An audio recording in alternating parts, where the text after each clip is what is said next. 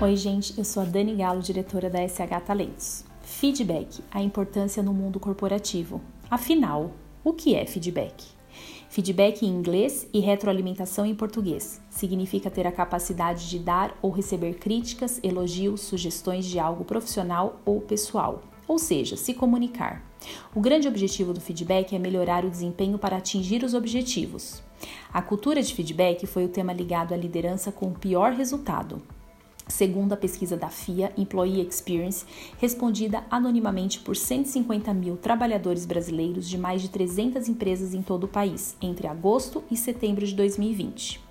Alguns pontos da pesquisa. Cerca de 20% dos trabalhadores brasileiros sentem que não recebem feedback suficiente. Cultura de feedback teve a pior avaliação entre todos os tópicos ligados à percepção do trabalhador sobre seu chefe coordenador da pesquisa acredita que o problema está ligado à cultura organizacional brasileira, que prefere promoções baseadas em conhecimento técnico. O feedback sempre pareceu importante no mundo corporativo, mas quando a pandemia da Covid-19 bateu em nossa porta, passou a ser essencial. Os líderes que tinham o comando diário dos colaboradores, vendo de perto o que estava sendo feito, mudou da noite para o dia, e a liderança precisou se adequar e vivenciar um novo cenário e treinar ainda mais essa ferramenta tão poderosa, o feedback. André Fischer, professor da FIA, especializado em clima organizacional e um dos mentores intelectuais do programa Lugares Incríveis para Trabalhar, identifica: Temos uma cultura que não vê com bons olhos qualquer tipo de avaliação, afirma. Somos os brasileiros mais coletivistas. O grupo é mais importante do que minha posição pessoal. A minha relação com a equipe é mais importante do que meu papel de avaliador. A comunicação, seja no mundo corporativo ou pessoal, é essencial para manter as boas relações, sem dramatização, sem vitimismo. Você tem habilidade para dar feedback? Para promover um bom feedback, você precisa ser assertivo, passar a informação com clareza, ser objetivo, ir direto ao ponto e de preferência levar por escrito para não se perder no raciocínio. Levar evidências também é sempre bom. Ser empático, essa aqui a pandemia nos ajudou a força como adquirir, não é mesmo? Capacidade de entender como o outro se sente e se colocar no lugar.